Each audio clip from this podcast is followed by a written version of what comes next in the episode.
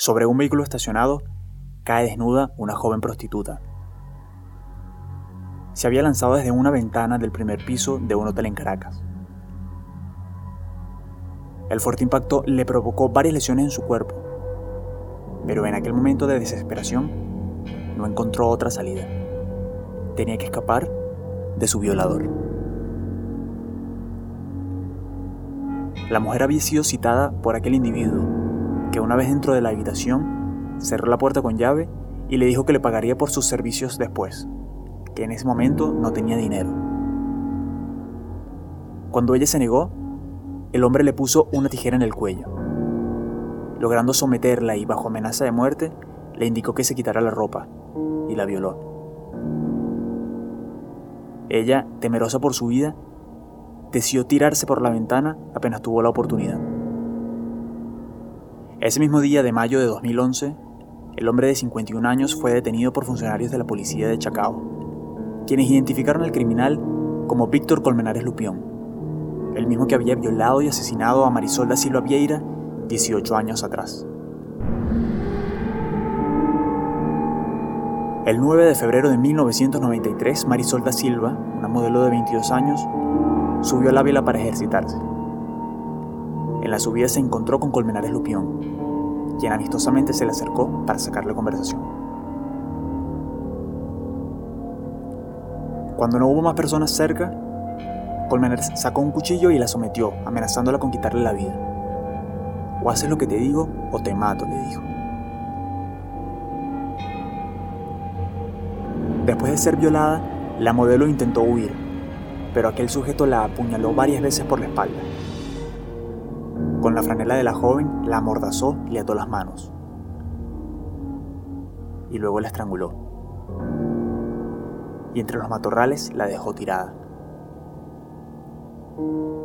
Días más tarde, Colmenares Lupión fue detenido después de que una prostituta comentara a los investigadores del caso que uno de los hombres que había solicitado sus servicios la había amenazado de muerte y que para demostrar lo que era capaz de hacer se había cortado un dedo con una navaja. Al lograr la identificación, los funcionarios arrestaron a Víctor Colmenares Lupión en su apartamento de terrazas del Club Hípico. Y allí le incautaron una colección de navajas y una toalla con rastros de sangre.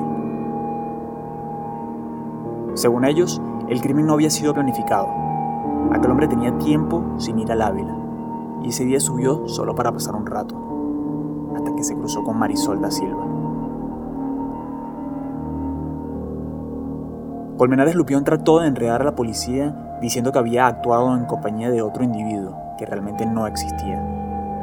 Y para confundir a los criminalistas, entregó una navaja cualquiera como el arma con la que presuntamente había acribillado a Silva pero finalmente los expertos consiguieron la verdadera para someterla a análisis. De nada sirvió su llanto y su supuesto arrepentimiento.